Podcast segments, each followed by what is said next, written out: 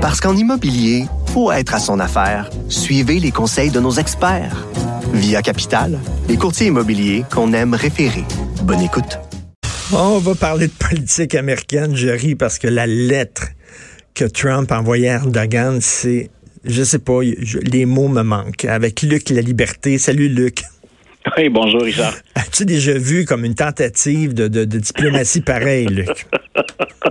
quand on dit que, je pense, écoute, qu'on peut se permettre d'affirmer sans choquer personne que quand on dit que Donald Trump, il est hors norme, que c'est pas un politicien conventionnel, euh, le nombre de diplomates qui doivent se pincer en lisant cette lettre-là ou en prenant connaissance de, de, la teneur des propos, mais de la formule, euh, ça, ça, ne ressemble à rien de ce qu'on a pu voir auparavant. Mais Luc, en même temps, il ben, faut le dire, là, il a dit à Erdogan, euh, voyons donc, arrête de faire le con, puis euh, arrête de, de, tuer des milliers de personnes, tu vas passer pour un diable. En tout cas, je te téléphone dans quelques temps, là, puis on s'en jasera.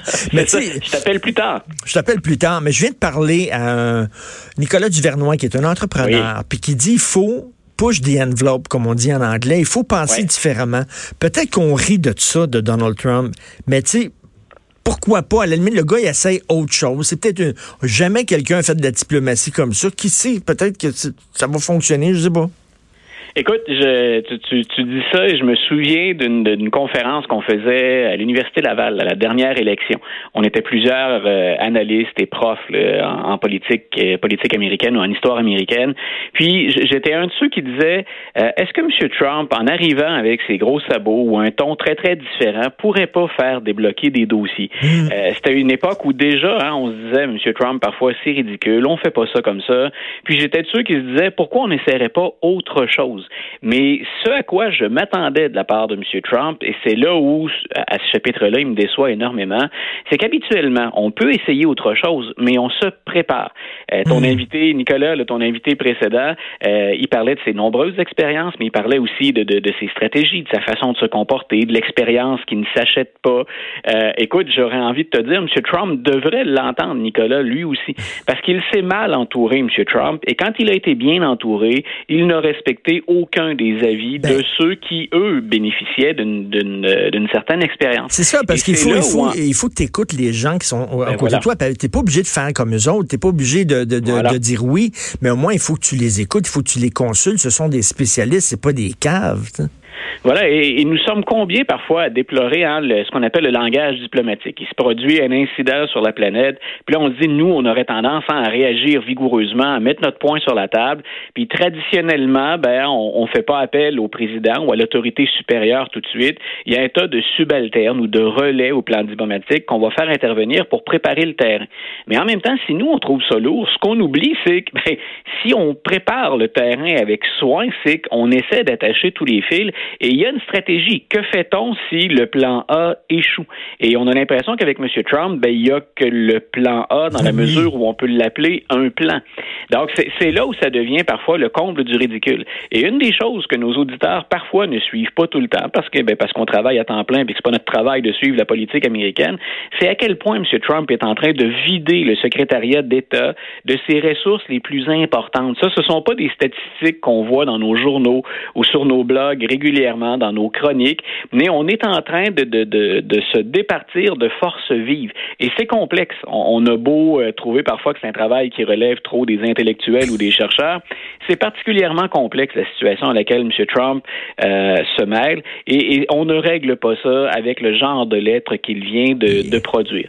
Mais je répète, moi ce qui me désole le plus là-dedans, c'est pas c'est pas une initiative différente, c'est le manque total de préparation, mais surtout de connaissance de la politique. C'est ça, manque de préparation, improvisation. Euh, Il prend, il prend des, il arrive avec des idées. Il n'a pas averti personne autour de lui. Il n'a averti personne de son staff. Les gens apprennent ça en même temps que tout le monde en, regardant CNN et aussi la contradiction. Et là, Luc, je veux t'amener là-dessus parce qu'il écrit à Erdogan et il dit, écoute, si tu continues à frapper les Kurdes, euh, je vais te faire mal économiquement, euh, je vais sacrer ton économie par terre. Il dit ça. Et d'un autre côté, il dit aux journalistes, si la Turquie va en Syrie, c'est une affaire de la Turquie puis la Syrie, puis ça ne m'implique pas, ça me regarde pas. Fait que là, il dit une chose et son contraire. Là. Tu vois que ton intervention est, particulièrement est particulièrement bonne. Euh, combien de fois dans les dossiers, M. Trump dit une chose et son contraire? Tu viens de relever la, dernière en date, la, dernière chronologiquement, euh, mais c'est pas c'est pas la première fois qu'il fait ça. Et il n'y a pas de, de, logique, il n'y a pas de motivation profonde derrière ça, sauf, et là on est, ben, on, joindrait les rangs des théoriciens du complot, sauf que si on pense que M. Trump a des intérêts financiers à faire avancer et que dans ce temps-là, il fait le jeu de M. Poutine. Je regardais sur les réseaux sociaux dernièrement, puis une des logiques qu'on tente de dégager, mais là, on est vraiment dans la, mm. les, théories du complot, c'est que M. Trump est vraiment à la solde de Vladimir Poutine et qu'il a jeté les Kurdes ni plus ni moins que dans les bras de Vladimir Poutine. Euh, la Russie étant maintenant en train de, euh, de, de, relayer finalement euh, ses gardes à la frontière nord pour protéger les, les Kurdes. Donc, on, au jeu, au plan géostratégique, il n'y a, pas de lien, il n'y a pas de, il a pas de substance derrière ça. J'aurais bien euh, aimé, moi, qu'on qu Il y a une tour Trump aussi euh, en Turquie, je crois. Euh, et, il y a des missiles nucléaires. C'est une chose dont on n'a pas beaucoup parlé, hein, mais quand, quand je parle de géostratégie, c'est que la Turquie, depuis longtemps, écoute, on pourrait remonter à la crise des missiles de Cuba puis à l'administration canadienne, la Turquie, elle est importante pour les États-Unis. Euh, dans les dernières années, euh, et, et c'était vrai également sous, sous, Barack Obama, les relations sont beaucoup plus complexes. et l'agenda de M. Erdogan ne va pas toujours dans la même direction, ou presque jamais dans la même direction que l'agenda américain. Mais il y a quand même, au plan stratégique, stratégique une importance à la Turquie, puis on essaie habituellement de ménager la chèvre et le chou dans ce dossier-là. Et M. Trump, pour te dire à quel point, quand, on dit, à un moment donné, faut s'asseoir sérieusement, c'est pas que d'être anti-Trump, ben de déplorer le fait que le président américain est en train de reconnaître ouvertement sur la planète la localisation de missiles nucléaires on n'aborde pas ces questions-là de cette ben, manière-là habituellement. Donc, c'est là où je dis, c'est là où je dis à un moment donné, c'est grossier. C'est pas d'être anti-Trump, ça relève du, gros bon sens le plus élémentaire. Ben, tout à fait, faut le dire. Hein. C'est pas de, l'anti-Trump primaire. C'est qu'à un moment donné, là, euh, euh, écoute, il y, a, un, politicien important qui vient de décéder, euh, Elijah Cummings. Parle-nous donc de ce gars-là.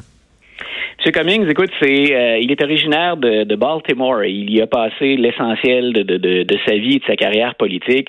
C'est un leader afro-américain. On l'a vu souvent à la télévision dans les deux dernières années parce qu'il dirige une des nombreuses commissions qu'on a à la Chambre des représentants et une commission qui, encore, entre autres, a été appelée à enquêter sur le, le président Trump. Euh, Monsieur, Monsieur Cummings, euh, quand, quand, je parle tout à l'heure de, de, de, données qui sont pas nécessairement partisanes, euh, si nos auditeurs sont intéressés de l'entendre, parce que non seulement c'est quelqu'un qui a lutté pour la reconnaissance des droits civiques, euh, il a été mêlé, par exemple, aux émeutes qu'il y a eu à Baltimore en, en 2015, là, après la mort de, de Freddie Gray.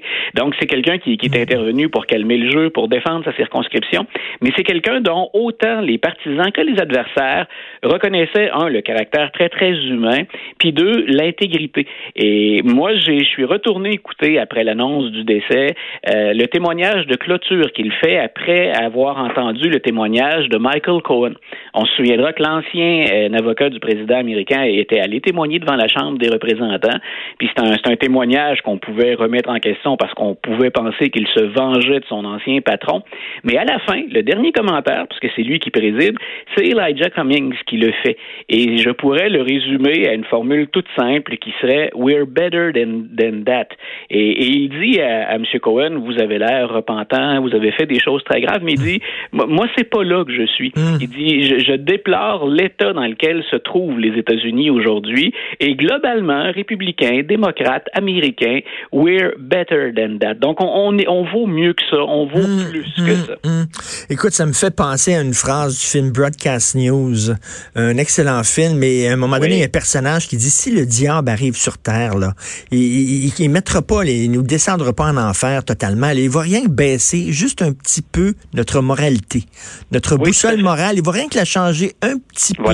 Il dit, c'est exactement ce qui arrive avec les États-Unis. Comment tu peux être la police du monde et faire la leçon aux autres quand toi-même, ta propre moralité, euh, elle va chez le Oui, tu as, parfaitement raison. Moi, c'est j'ai souvent l'occasion de m'exprimer dans, les médias sur la politique américaine et la chose que je déplore actuellement, c'est l'état du système.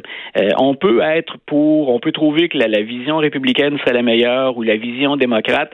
Moi, ce que je regarde, c'est où sont les États-Unis en 2019, puis comment peuvent-ils euh, continuer à prospérer, à se développer, mais en demeurant à la hauteur de certains grands idéaux qu'on a toujours défendus. Ils n'ont jamais été parfaits, nos voisins du Sud, euh, mais ils avaient de grands idéaux qui ont fini par triompher. Et on a l'impression qu'il y a cette crise actuellement en 2019. Quand on dit quelque part, puis je trouve toujours que Joe Biden exagère parce qu'il fait dans, dans, la guimauve assez régulièrement, mais quand il dit la prochaine élection quelque part tourne autour de l'arme des États-Unis, mmh. la remise en question, elle vaut autant pour les démocrates que pour les républicains. C'est que va-t-on offrir maintenant si on veut effectivement être ce symbole qu'on croyait être à tout le moins pour le reste de la planète? Ben, tout à fait. Et écoute, en terminant, je veux absolument t'entendre sur l'intervention euh, l'ingérence d'Obama dans notre campagne électorale. T'en penses quoi, Luc? Euh, notre degré de sensibilité peut être différent selon qu'on aime bien M. Obama ou selon qu'on ait apprécié la, la, bromance entre, entre Justin Obama, entre Justin, tu vois le lapsus, entre Justin Trudeau et, Barack Obama. Moi, j'ai été très, très, très étonné que Barack Obama embarque dans ben ce jeu-là. Parce qu'il ne le fait pas chez lui. Même si son ancien vice-président de qui il était proche, on parle vraiment d'une relation amicale, euh, il a, il a pas endossé M. Biden de la façon dont il vient de le faire avec Justin Trudeau. Euh, la logique, je pense, c'est que M. Obama regarde l'ensemble du monde occidental, regarde les alliés actuellement, puis il trouve que si on est un progressiste, ben on doit se sentir bien seul.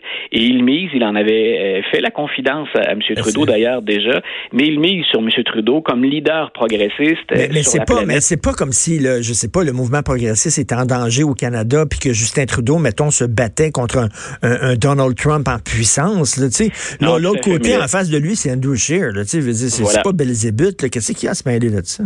Non, tout à fait. Mais je pense que la, parenté hein, en termes d'agenda puis de, style, euh, on se reconnaît un peu plus, ou M. Obama se reconnaît un peu plus dans l'agenda de M. Trudeau et dans la personne de, de M. Trudeau.